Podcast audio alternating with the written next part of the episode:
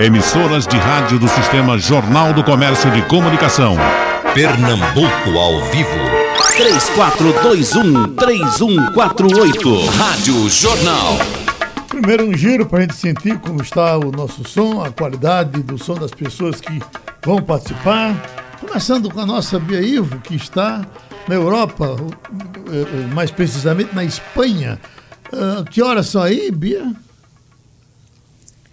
Olá, Geraldo. Aqui são quatro horas da tarde, dois minutos. O almoço foi bom hoje?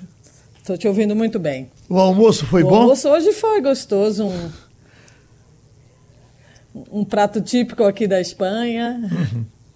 Ótimo. Deixa eu ver o nosso Paulo Essa hora Neto. já passou a digestão. Nosso Paulo Neto, que está em Hong Kong. Qual a hora em Hong Kong, Paulo Neto? Bom dia, Geraldo, para vocês aí. Aqui são 10 da noite e 3 minutos. Eita. O dia foi de muito trabalho? Hoje foi, Geraldo. Hoje tive, tive uma aula para dar para pilotos que entraram na empresa recentemente. Então hoje o dia foi cheio. É, o que não tem sido a regra ultimamente, né? Mas pelo menos essas atividades de solo têm nos mantido ocupados. Uhum. Então, 4 da tarde para Bia, 10 da noite para Paulo Neto. Mário Roberto Melo, você está uh, uh, uh, tá chegando ainda, né? Então, deixa eu entrar com, com uma pergunta que as pessoas, inclusive, estão pedindo para fazer ao nosso Paulo Neto, que, repito, é piloto e é médico. Durante seis anos praticou medicina aqui no Recife e depois partiu para a vida de piloto. No momento, ele está mais trabalhando em terra, dando aulas aos aviadores. Eu pergunto, Paulo, com relação a, a, a, a ao uh, Covid, nos, nos pilotos, nas aeromoças, na turma da aviação, a doença pegou muitos de vocês porque as pessoas estão com medo do avião ainda. É verdade, Geraldo. Agora, para ser sincero, eu tenho visto quase ninguém do ramo da aviação infectado pelo coronavírus. Eu acho que o que responde por esse, essa estatística seria que a aviação, como ela foi impactada logo de início, e muitas pessoas já deixaram de, de voar, sejam, seja por medo ou por imposição governamental de fechamento de fronteira. Então, como o número de passageiros caiu drasticamente, é, nós profissionais da aviação a gente ficou pouco exposto ao contato com passageiros com coronavírus. Então, o que eu posso te falar é que nesse universo que eu vivo aqui de Hong Kong, é, eu vi pouquíssimas pessoas, para não dizer quase ninguém, do ramo da aviação infectado pelo corona. Realmente, e mesmo em grupos de aviação fora de, de, de, de Hong Kong, em alguns amigos que eu tenho no Brasil, é, que, que são aviadores aí no Brasil e em outras partes do mundo, não me recordo agora de ninguém da aviação que tenha sido acometido pelo vírus. Uhum. Agora, e como é que está Hong Kong? Está voltando ao normal? Já voltou totalmente ao normal? Como é que está? Geraldo, as coisas parece que estão lentamente voltando aos trilhos, sabe? Uhum. Por exemplo, essa semana foi permitido a reabertura de academias de ginástica. É, o Departamento de Educação de Hong Kong também anunciou que a partir do dia 15 de junho do mês que vem, né, é, as, as escolas vão reabrir. Então, realmente parece que as coisas estão querendo voltar ao trilho aqui em Hong Kong, né, nesse, no que diz respeito a essa superação da crise do coronavírus. Já há rumores, por outro lado, que pode haver o ressurgimento dos protestos uhum. contra a China propriamente dita e a intervenção do governo chinês em cima do governo de Hong Kong. Né? Então, a gente fica nessa expectativa de que essa turbulência política possa ressurgir. Mas no que diz respeito à questão do coronavírus, mesmo que lentamente, Geraldo, parece que a situação está querendo voltar aos trilhos. O modelo de medicina, não sei se já falamos disso, é, é o modelo uh, inglês que está possivelmente entre os melhores do mundo, é, é, se não for o melhor, é o segundo ou terceiro, está nessa ordem aí, ou é, é o modelo chinês? Ou é misturado? Geraldo, aqui é a medicina ocidental, embora que você vá em algumas farmácias você vê a medicina ocidental e a medicina oriental, mas aqui é nos grandes hospitais é a medicina ocidental, né, que, uhum. que é uhum. praticada e eu vou lhe dizer, a, a, o sistema público de saúde aqui é excelente. Você tem hospitais privados também, que a estrutura é de cinema, mas a, a estrutura do, do sistema de saúde pública aqui é excelente também, é muito boa. Normalmente, geral, do que eu vejo é que os médicos aqui, eles podem ter uma graduação local, mas a maioria deles é, colocam diplomas também de pós-graduação ou de residência médica, geralmente na Grã-Bretanha. Eles vão para a Inglaterra, fazem ou a faculdade inteira e a residência médica lá, ou pelo menos fazem a faculdade aqui e depois vão para a Grã-Bretanha fazer a, a residência médica, a especialização deles lá. Então, a medicina aqui é de alto nível, no que pese no sistema privado ser extremamente cara, porque tudo em Hong Kong é muito caro e o custo de vida é muito alto mas por outro lado, a medicina pública é de também excelente qualidade. Por exemplo, é, minha esposa está grávida no momento e a gente optou por que ela dê a luz aqui em Hong Kong e ela está fazendo todo o pré-natal no sistema público de saúde e até agora não tenho do que reclamar, Geraldo. É de excelente qualidade. Impressiona o seu som aqui, viu, doutor? Está chegando com a qualidade que a gente não tem quando você está aqui em Olinda. É incrível. E para você, para mim também, a sua voz está alta e clara. Ótimo. E o nosso Mário Roberto Melo, em Israel, você está, Mário, exatamente na Galiléia, está em Tel Aviv, onde é que você está agora? Vocês, têm, vocês sabem como retornar? Olha, ainda, o pessoal da técnica ainda está tá treinando com ele ali. Então deixa eu voltar para Bia Ivo. Bia, os assuntos aqui são de uma tentada de retomada com alguns receios. No caso, no, na Europa toda, no caso de, de a própria Alemanha está com dificuldade para retornar, a, a França estão falando pouco, a Inglaterra estão dizendo que uh, também está na discussão, mas a decisão me parece que é ir retornando paulatinamente. A Espanha, como é que está a, a, a Espanha, Bia? Você já voltou ao normal na sua vida? Olha, Geraldo, a gente tem que entender que o normal, normal, vai demorar um pouco, né? Uhum. O que a gente percebe aqui em todos os países da Europa é que meio que a Europa vai ser um laboratório dessa retomada. É, foi muito mais fácil fechar do que abrir. Cada país está seguindo um planejamento diferente uma regra diferente e aqui na Espanha é, tudo vai ser gradual e vai depender do comportamento e da participação da sociedade nessas medidas de segurança deste novo normal que a humanidade vai viver até aparecer uma vacina. Uhum. Então, distanciamento social, máscara na rua, luva, álcool gel. Essa vai ser a nova normalidade, entre aspas, né, das populações. E a gente vai ter que entender que essas medidas de segurança são fundamentais para, como o Paulo estava comentando aí em Hong Kong, não exista aí um risco de segunda onda, para que as pessoas tenham uma segurança sanitária até o aparecimento de uma vacina, Geraldo que a gente percebe é que até ter uma imunização coletiva, e ninguém sabe como vai ser isso, né?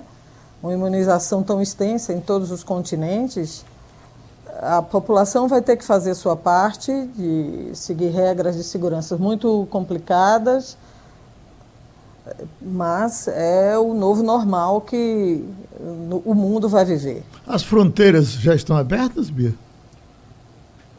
Ainda não, Geraldo. É, o que a gente vê é, já negociações em algumas regiões da Espanha para retomadas de alguns voos, porque o turismo é um capital muito importante para a economia da Espanha, mas cada região vai, é, vamos dizer, negociar com o governo central essa retomada de algumas fronteiras, é, dependendo de qual a situação sanitária daquela região. Como eu estava te explicando anteriormente, outro dia que a gente estava conversando, a Espanha estabeleceu quatro fases. Né, para a fase zero, onde é, que boa parte das autonomias, que são as regiões, os estados, é, estão passando agora, que ainda é um confinamento duro, que as pessoas só podem sair para comprar alimentos, e a farmácia, ao banco ou ao hospital para alguma emergência. A fase 1, onde alguns pequenos comércios já podem funcionar, né, comércios de até 400 metros quadrados, mas marcando uma hora previamente pelo telefone e também com várias é, estabelecimento de várias regras sanitárias para que funcionem restaurantes ah, com, que, te, que tenham terraços ou áreas abertas com 50% da ocupação. É, também alguns cabeleireiros, é, pequenos comércios. E depois, na fase 2, é que as coisas vão tomando mais uma cara do normal, entre aspas, onde os maiores espaços comerciais podem funcionar, os, restaurantes e lojas maiores também com taxa de ocupação ali de 30% internamente, para que se evite aglomeração.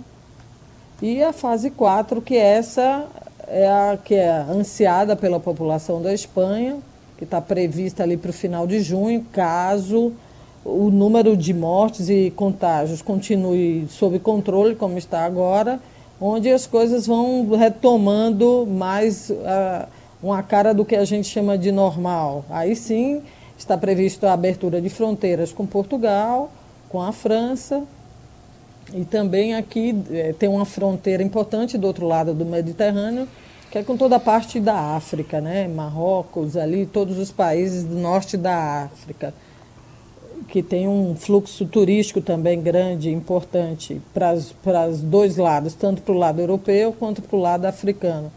Então, é, é, esse é o calendário que está previsto, mas tudo vai depender de como vai é, seguir é, o número de contágios e mortes após essa a, a abertura lenta e gradual. Uhum. Doutor eh, Paulo Neto, no caso da China, eu tenho escutado falar pouco de Xangai, por exemplo, que eu conheço. Eu tenho escutado uh, uh, falar pouco de Guangzhou. As informações foram muito concentradas em cima de, de Wuhan, de Hong Kong. Você nos traz sempre e, e, e a gente acompanha alguma coisa por fora. Uh, eu estou lhe perguntando isso por conta da, da, dos Estados Unidos, que nós tivemos um caos completo em Nova York, uh, alguma coisa de Miami, mas uh, em diversos estados americanos a coisa repercutiu muito pouco, ou muitos ou poucos casos aconteceram. Eu lhe pergunto, no caso da China, foi concentrado apenas em, em, em Wuhan ou nós tivemos uh, o, o caos completo do país todo? Me parece, Geraldo, de acordo com que eu pude vir, é, desculpe, com o que eu pude depreender da, da imprensa local, é que realmente a epidemia foi mais concentrada na região central da China, que corresponde a Wuhan, né? É, e como a China implementou, de certa forma, precocemente, e quando eu digo precocemente, eu coloco uma aspas aí, porque já existem investigações achando que a China não fez o que deveria ter feito, ou que demorou a admitir que existia um novo vírus e que esse vírus estava já em estado epidêmico. Mas colocando essa, essa polêmica um pouco de lado para saber se realmente a China fez o que deveria ter feito no momento certo ou se demorou a fazer, é, colocando essa polêmica à parte, não entrando no mérito da questão, mas pelo menos a gente sabe que a China colocou a, a região de Wuhan em lockdown, né? Uhum. Realmente fechou a região e impediu a entrada e saída de pessoas que estavam em Wuhan. E as pessoas que estavam dentro daquela região realmente ficaram dentro de casa sem poderem sair sob sistema de polícia, toque de recolher e etc. Então eu acredito, Geraldo, que esse foi um fator importantíssimo para prevenir que o novo vírus se espalhasse pelo, pela, pelas outras regiões da China. E isso pode responder, em parte, à falta de notícias vinda de outras cidades maiores, como você citou, Xangai ou Beijing. Mas, por outro lado, né, Geraldo, a gente sabe que a China é um sistema ditatorial, não tem liberdade de imprensa, é, todas as informações só são aquelas que o governo chinês quer liberar. Então a gente se pergunta até que ponto o governo chinês realmente estava liberando informações é, de forma clara e transparente, ou até que ponto essas informações foram mascaradas intencionalmente ou não. É, porque a gente sabe que nem todas as pessoas eram testadas para o coronavírus. Então, muito provavelmente o número de pessoas infectadas era maior ou continua a ser maior do que o número de pessoas realmente é, reportadas, porque nem todo mundo chega a fazer o teste. Ou se esse número publicado pela, pelo governo chinês e pela imprensa chinesa é mascarado de forma proposital para não causar pânico, seja no mercado interno chinês e também no, da, de dentro da China para outro, outros países, sabe, geral. Né? Uhum. Então, essa é a impressão que eu tenho. Então, a pronúncia correta da cidade é, é Wuhan, não é Wuhan? É, é, eu, eu chamo Wuhan, sabe, Geraldo, mas uhum. eu posso estar errado. Agora, por exemplo, aqui, a outra região que você citou, quando a gente vê o Z H-O-U no final, como por exemplo Guangzhou, que você citou, Guangzhou. eu noto que eles falam com o O. É, Guangzhou, eu noto que eles falam com o O aberto. Uhum. Então eles falam, por exemplo, Guangzhou, uhum. Com o O aberto, entendeu? Certo. Então, é isso o que eu posso te dizer. Agora, meu chinês e zero é praticamente a mesma coisa. O nosso Mário Roberto Melo é poliglota, fala oito línguas. Fala chinês também, Mário? Mário Roberto Melo, acho que com tranquilidade a partir de agora. Mário? Geraldo Freire, bom dia. E também quero registrar aqui minha satisfação de debater no dia de hoje com dois amigos, né? Bia e Paulo Neto, que sempre estamos em contato. E um mostra preocupação para o outro nesse momento difícil. É verdade. Você sabe que, inclusive, quando eu me perdi de, de Paulo Neto, você o achou numa dessas viagens aí, não foi? Foi, exatamente. E eu tenho para você o número, exato. Exato. Uh, Israel uh, voltou por completo, tem medo de recaída nos dê um retrato de Israel hoje. É, Israel é um exemplo para o mundo todo, viu? Porque quando começou o grande problema lá na China, antes de mais nada, o Mossad já estava de olho, como sempre, muito atento, e denunciou aqui a, ao governo que os números que os chineses estavam dizendo estavam bem aquém da realidade. Isso também foi um, um, um, diálogo que eu tive com o professor Tales de Castro, né, que sempre também está conosco na Rádio Jornal, e é, alertei que a coisa era muito mais séria do que estavam avisando, dizendo. Inclusive, é, Israel, ao saber disso, é, começou a tomar as precauções.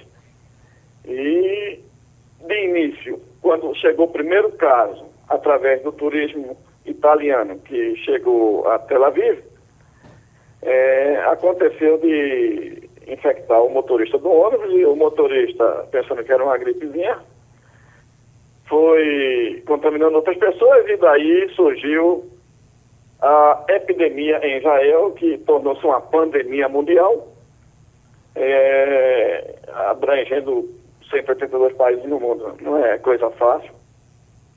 E como Israel tinha observado que vinha acontecendo na China, é, começou a fazer o confinamento, quando atingiu cerca de 20 mortos.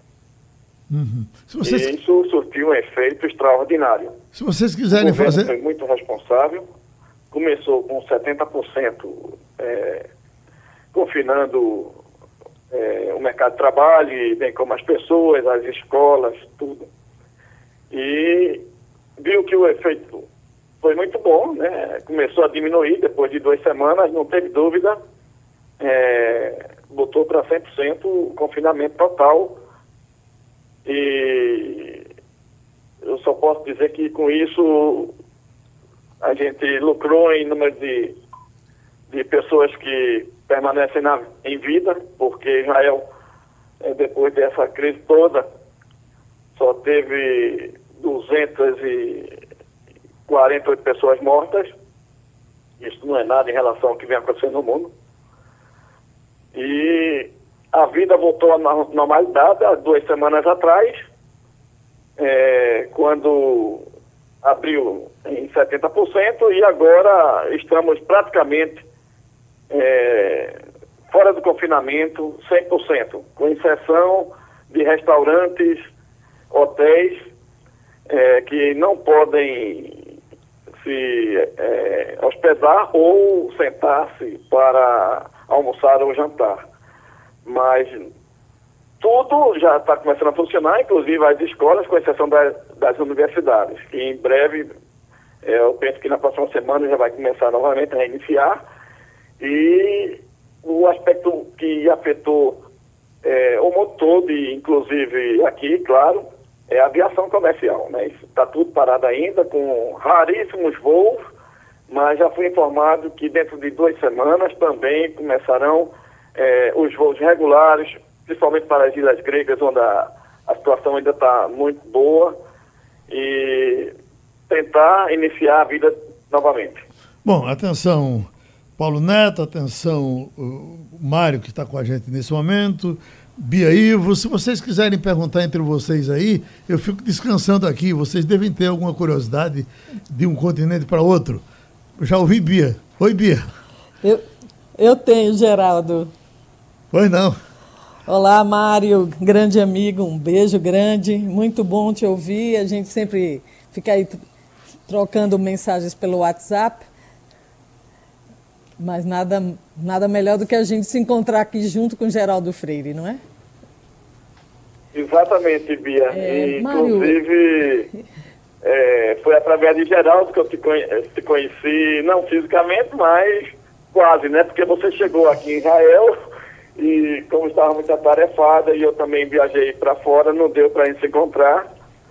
Mas a preocupação nesse momento é recíproca e sempre a gente fica perguntando como é que vão as coisas para lá e para cá. E eu perguntaria a você, e em seguida, eu queria perguntar também a, a Paulo Neto, outro amigo que a gente se conhecia através da, da, da Rádio Jornal, é que é, o que se ouvia aqui da Espanha, que era uma concorrência terrível com a Itália, que o número de mortes estavam estava aumentando terrivelmente e a economia acabada. Eu queria saber se é a realidade que a gente vê nos jornais. Mário, a situação realmente na Espanha é muito grave, né? Eu acho que o mundo inteiro começou meio que um campeonato muito trágico, né? Desses números que são destruidores em cada país, né? A Europa fortemente impactada, na sua rede de, de hospitais públicos, na, na população, na economia. Eu acho que a Europa vai ter que passar aí por um grande projeto de reconstrução, talvez até em um outro modelo, já que a União Europeia já estava aí também discutindo os graves problemas que a Europa passa de, na sua economia, na concorrência grande aí com os Estados Unidos, com a China, né, no seu posicionamento econômico. Então, acho que a Europa agora vai ter que refletir sobre que caminhos ela vai ter que tomar para tentar diminuir a desigualdade grande que existe entre os países do Sul com os países do Norte, para que ela se reposicione na economia do mundo e para que a população não seja tão prejudicada em relação a este novo mundo que vai surgir. Mas a Espanha, particularmente, Mário, ela, depois da Itália, foi fortemente impactada. É um país que tem, tem um, uma condição demográfica muito concentrada em grandes cidades. É, uma, é um país também que tem uma taxa de, de idade muito alta, né? É uma população muito idosa. Apesar de ter um sistema sanitário muito, muito eficiente, a Espanha demorou um pouco a reagir. Eu acho que também, como a França, demorou um pouco a reagir. Então, os países que demoraram a fazer o confinamento social e tinham uma situação política, como é o caso da Espanha, onde o governo central teve que fazer uma, uma vasta negociação com as autonomias, porque aqui, diferente do Brasil e de outros países federalistas, as regiões têm autonomia nas suas decisões. Então, demorou um pouco para que toda essa conversa política é, pudesse ser amarrada, para que o governo central pudesse ser o gestor dessa crise. E isso refletiu. Refletiu nos números de contágios, refletiu no número de mortes. Né? Hoje a Espanha tem mais de 200 mil pessoas contaminadas, mais de 26 mil mortes. Isso é um preço que o país vai ter que pagar mas, apesar de ter uma crise forte da instituição chamada União Europeia, a União Europeia ainda é União Europeia, né? um bloco econômico muito forte. Então, já está posto um, fundos de reconstrução da economia para vários países em valores que chegam a trilhões de euros, então isso é muito dinheiro. E a gente pensa é, que isso vai ser muito importante para a reconstrução desses países, mas o que eu particularmente reflito, Mário e Paulo e Geraldo, é que não é só o dinheiro, é o modelo. Né? Eu acho que o mundo vai ter que repensar o modelo da sua saúde pública, é, e que lideranças e que bases políticas, com que novo discurso para que a população se sinta estimulada a continuar participando forte e não perca as esperanças, porque o mundo sem esperança é um mundo muito vulnerável. O mundo tem que sonhar, o mundo tem que ir para frente. E a gente tenta que o mundo saia um pouco melhor dessa crise e que aprenda as lições que, a, que essa crise está estabelecendo para o planeta. Nós estamos fazendo um debate de meu Torre de Babel hoje. Eu pergunto a você, Mário, qual é a hora que você tem nesse momento aí em Israel? É, é eu estou aqui às 17h35. É, é a mesma hora da Europa, né, Bia? Para mim é Paulo Neto, né? É a mesma hora. É, é... Uma, uma, hora de diferença, Geraldo, ah, porque aqui na Europa a gente está em horário de verão. Uhum. É, quem, quem, quem está já à noite, já na hora de dormir, é Paulo Neto. Mas você foi citado, Paulo Mário, que lhe fez uma pergunta. Eu, eu queria é... fazer queria... a pergunta a Paulo Neto é, em relação ao que eu defendo veementemente a China, ou seja, todos os grupos de WhatsApp comigo alegam, afirmam, não alegam não, afirmam que isso foi um vírus provocado pelos chineses para acabar o Ocidente. Eu defendo dizendo que não acho isso. Eu queria ouvir essa opinião de Paulo Neto, que ele está por ali. É, antes de mais nada, eu queria mandar um abraço para a Bia. É um prazer poder estar aqui debatendo com você também. O Mário Roberto Melo, que de vez em quando a gente troca mensagens também, conversas via WhatsApp. É um prazer estar aqui conversando contigo ao vivo, Mário. E através de Geraldo, né, que nos colocou junto aqui, como ele falou, é um debate meio Torre de Babel hoje, cada um num hemisfério, num continente diferente do mundo, mas a tecnologia permite que a gente tenha essa conversa ao vivo. E respondendo a tua pergunta, Mário, eu acho muito difícil. É um, é um sentimento que eu tenho. Eu acho que a China não iria produzir um vírus numa tentativa de criar uma arma biológica e criar toda essa pandemia que a gente está vendo hoje de forma é, consciente do que estava fazendo e, e, e, e, com a intenção de criar uma pandemia global para que ela pudesse colher frutos da crise econômica que isso gerou. É, no que pese, algumas pessoas dizem ah, a China sofreu também, mas agora a China está colhendo os frutos, então isso é uma prova de que a China realmente criou isso daí para que agora ela pudesse vender os produtos dela para o resto do mundo a um preço mais é, favorável para a China e etc. e que pudesse prejudicar economicamente os Estados Unidos, mas sinceramente eu não acho isso muito factível. Eu não vejo isso do, com um fundamento racional ou com uma lógica muito fundamentada, para ser sincero. Até porque o, o PIB da China sempre foi muito alto, a China estava em franca ascensão, é, ainda com o mercado de exportação, o mercado de consumo interno e o mercado de construção civil da China em, em franco funcionamento. A gente sabe que a China praticamente a locomotiva do mundo hoje, né? Puxa o resto do mundo, inclusive os Estados Unidos. E eu não acho que a China iria se auto-infligir um golpe econômico desse. Claro, eu estou falando minha opinião pessoal, eu não sou um analista econômico, não sou um historiador, não sou um, um profundo conhecedor da matéria, mas baseado no que eu leio aqui, baseado no que eu vi e que ainda estou vendo Hong Kong sofrer economicamente. E a China ainda tentando sair dessa crise, porque ainda não saiu por completo, inclusive hoje durante a Supermanhã a gente pôde ver é, flashes mostrando que já novos casos apareceram em Wuhan. E, e que Novos casos já começaram a aparecer também na Coreia do Sul, que é um parceiro comercial da China.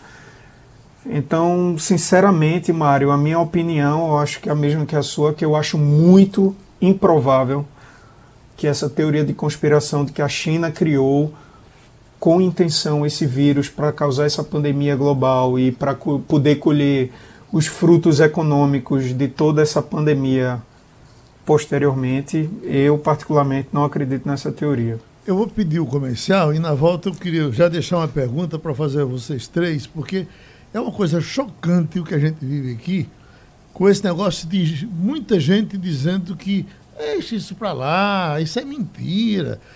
Do jeito que o povo está morrendo aí, ó, teu Gerivaldo aqui, ninguém morre mais de outra coisa. É, aí você vai vendo, eu não sei se esse efeito cavalagem de de Bolsonaro pegou dessa forma, porque você tem um, uma, uma, um percentual muito grande da população que não está querendo acreditar no risco que está correndo. Aí eu queria perguntar, por gentileza, a todos vocês, um de cada vez, depois do comercial, como foi aí? Se foi fácil para a população acreditar? Porque só o exemplo de Hong Kong, Hong Kong tinha passeatas enormes com quebra-quebra todo dia. Esse pessoal todo se recolheu e se se recolheu foi com medo de partir para a rua porque sabia do perigo que corria. A Espanha, Bia já falou algumas vezes, mas certamente a gente novamente pode falar disso depois. Como é que as pessoas acreditaram que realmente era perigoso aí? E aqui tem muita gente que não está querendo acreditar. Chega aqui um comunicado de Rosílio, que está na Dinamarca, dizendo a Dinamarca está abrindo por etapa. Etapas 1, 2 e 3, quase tudo está funcionando com restrições. Distanciamento, álcool, restaurante faz parte da etapa 3, quer dizer, só depois é que vão funcionar. Estão fechados mas podem vender para levar para casa. As lojas estão abertas e funcionando com restrições. E os shoppings estão abertos. Isso na Dinamarca. Mas a, a pergunta para você, Mário: foi fácil para a população de Israel acreditar eh, de uma forma unânime de que ela estava correndo risco e precisava colaborar? Ou também tivemos as divisões como tivemos aqui no Brasil? É, claro, Geraldo, que não é fácil para ninguém. É, eu diria, com exceção dos estudantes, dos alunos que, que a princípio gostaram, mas que posteriormente, é, com o advento da decisão do governo de que eles estudariam pelo computador, também não foi fácil. É, porque aqui se obedeceu. Aqui ninguém saiu das casas. Quem saísse sem autorização ou motivo é, que justificasse a saída, teria uma multa que variava de. Que varia, variava, né? Acabou. De 500 até 5 mil reais. Então não é coisa fácil. É, eu diria o seguinte, que o povo aqui é muito disciplinado. O povo aqui é consciente e entendeu a decisão do governo Benjamin Netanyahu, que, por sinal, é, eu quero abrir aqui parênteses, a Benjamin Gantz, que ele abdicou de ser primeiro-ministro para se unir a Benjamin Netanyahu e combater o coronavírus. E a partir da próxima semana já teremos o, o novo governo em Israel e há um ano e quatro meses estava sem poder formar o parlamento, como você bem sabe, que sempre a gente noticiou na primeira página. É, em relação ao caos econômico, é, é, inevitável. Eu me lembro que Israel, antes do coronavírus, estava com 32 mil pessoas é, desempregadas e agora é 1 milhão 125 mil. Quer dizer, é uma coisa que a gente tem que esperar para ver como é que isso vai se recuperar. E como eu te falei a princípio, é, a aviação é a, a parte mais é, caótica dessa, dessa história toda. Uhum. Agora, o que eu queria enaltecer é, aqui durante essa crise foi a equipe médica de Israel, que através dos coquetéis conseguiu curar muita gente. Ou seja, de 16 mil infectados, 12 mil já são curados. E apenas 248 morreram. Quer dizer, é muito pouco em relação à quantidade de pessoas. Aí no Brasil, se a gente fizesse a mesma coisa, se não tivesse essa briga de esquerda contra a direita e pensasse no povo brasileiro, eu acho que não teria uh, chegado a esse número tão elástico que a gente está vendo aí hoje em dia, né? O Brasil, se eu não me engano, já está com 11 mil mortos e 163 mil pessoas infectadas. Isso é um absurdo. E é, ainda não se compara com o que aconteceu lá nos Estados Unidos, né? Que Deus nos livre. Mas é, abriria até um parênteses também, novamente, é, para enaltecer o doutor Marco Menelau, que ele vem apresentando é, é, soluções que não estava se usando no Brasil, porque a princípio, segundo o doutor Marco Menelau, estavam pensando que isso era uma gripe muito forte e que atacava o pulmão e que tinha que botar um intubador para respirar. Não é nada disso. Ele explicou no canal da YouTube que isso aí é um problema de coagulação do sangue, então o oxigênio não pode continuar. E o que está se dando agora, através do doutor Marco Menelau, é um anticoagulante para aliviar a circulação e a pessoa poder respirar. Então, significa que até então a gente é, não estava fazendo o tratamento devido. E Israel já sabia disso tudo e, graças a Deus, é o que prova o bom resultado aqui na região. Bia, a, a, a Espanha aprendeu com o sangue ou, ou, ou teve divisão para tomar decisões ou foi uma coisa consensual? Veja, Geraldo, a Espanha demorou um pouquinho, num, acho que um pouco dentro desse, desse universo de rapidez da propagação do vírus, foi quase uma semana para tomar a decisão se fechava tudo, se não fechava. Isso é muito tempo em relação a tudo, mas é muito mais rápido do que a gente vê aí no Brasil. Mas assim que tomou a decisão, a, a participação da sociedade foi de uma forma muito massiva em todas as regiões. A gente via grandes cidades como Madrid, Barcelona, Málaga, Sevilha, Valência completamente vazias, né? As pessoas caíram rapidamente a ficha, porque os números também começaram a crescer muito rápido. E para quem não seguia a lei, vinha a punição da lei, né? A polícia com fiscalização e orientação num primeiro momento, para quem era reincidente, multas também altas que iam aí de R$ 1.800 até alguns casos mais graves, mais de 100 mil reais. Mas o que me preocupa aí no Brasil, é, Geraldo, é, é com tristeza que a gente fala isso. As pessoas precisam entender que é, elas olham para os outros exemplos do mundo, tem que enxergar a realidade dos fatos, não adianta negar. Né? O, o, o vírus ele não tem fronteira, ele ainda vai continuar presente no nosso dia a dia até aparecer uma vacina. Depois, até se der tempo, eu gostaria de saber de, de Mário como está a pesquisa da vacina em Israel, porque eu soube que já está avançando. Mas é importante que a população brasileira entenda que, enquanto ela não fizer a sua parte, o número de mortes vai multiplicar e vai cada vez bater mais perto do seu vizinho. Então, é, é, são histórias, não são números, são pessoas. É muito importante a participação da sociedade para que essa conscientização surta efeito, para que diminua o número da perda de vidas, Geraldo. Isso é fundamental. Um detalhe, Bia, que estão passando aqui agora, que no começo diziam que os países frios tinham mais tendência a deixar o vírus prosperar. Aí vem aqui um estudo feito em Manaus, de que Manaus é o grande exemplo, porque Manaus é um calor permanente, é, é, uma, é, um, é um bafo, e é uma panela de pressão. E em Manaus o negócio está disparado. E para também mostrar que ninguém pode comemorar nada por enquanto, a Paraíba, que estava mais ou menos leve, os, a, a situação está piorando. Marcelo de João Pessoa está mandando dizer: aqui em João Pessoa, o transporte coletivo está restrito agora só os profissionais de saúde e segurança, com identificação. É, por isso, a situação aqui está tentando, eh, está na possibilidade de voltar ao controle.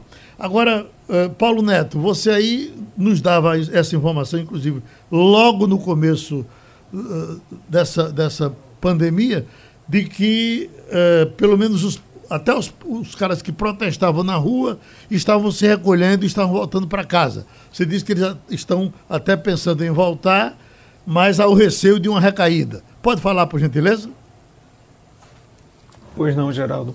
É, realmente, a população de Hong Kong é, ela é muito disciplinada nesse aspecto, muito provavelmente pelas epidemias anteriores é, da SARS, né, que foi a síndrome da síndrome respiratória aguda severa, que também foi iniciada na China, em outra região, que foi a região de Guangdong, em 2003, mas que atingiu Hong Kong severamente.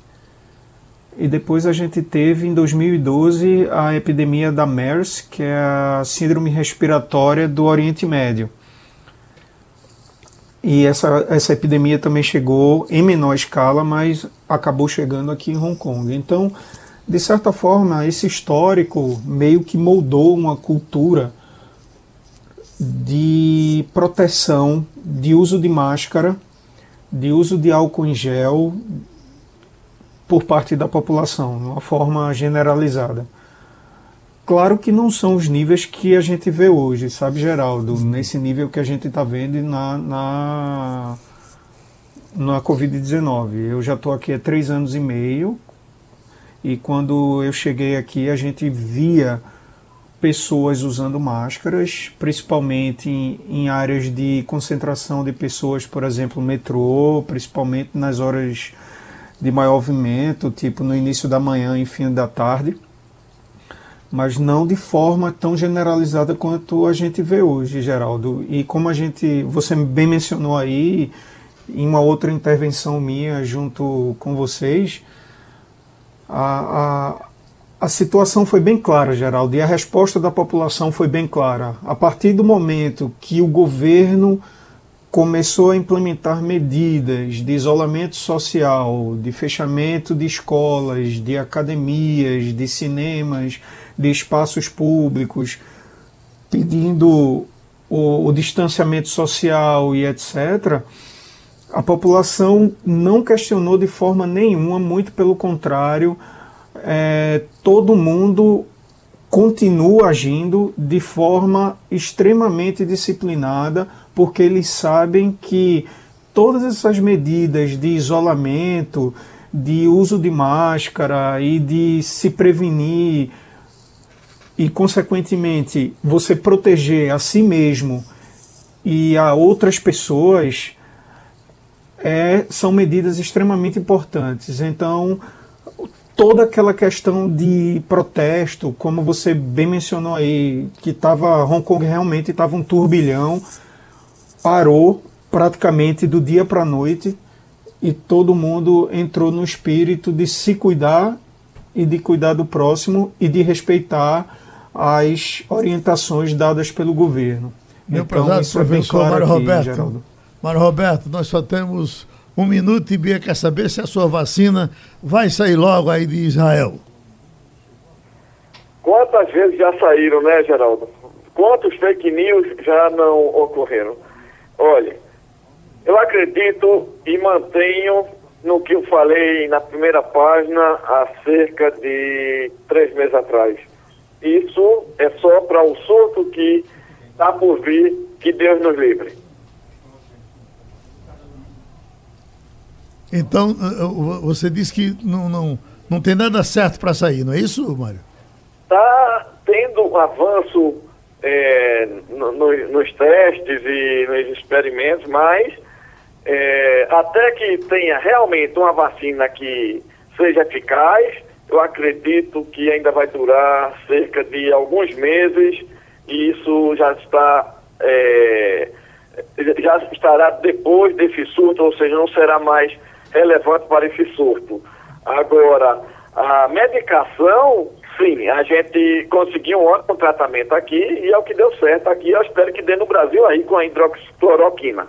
Bom, a, a gente tá a informação da OMS é de que tem 100 vacinas sendo preparadas no mundo todo. Vamos ver qual vai sair primeiro dessas 100. Eles admitem que o estudo, em, em muitos casos, demora até dois anos. Vamos ver se sai uma dentro de seis meses. Mas foi muito bom ter Bia com a gente, Paulo Neto com a gente, Mário Roberto com a gente. Muito obrigado, meus amigos, e o debate Sugestão ou comentário sobre o programa que você acaba de ouvir, envie para o e-mail ouvinte@radiojornal.com.br ou para o endereço Rua do Lima 250, Santo Amaro, Recife, Pernambuco.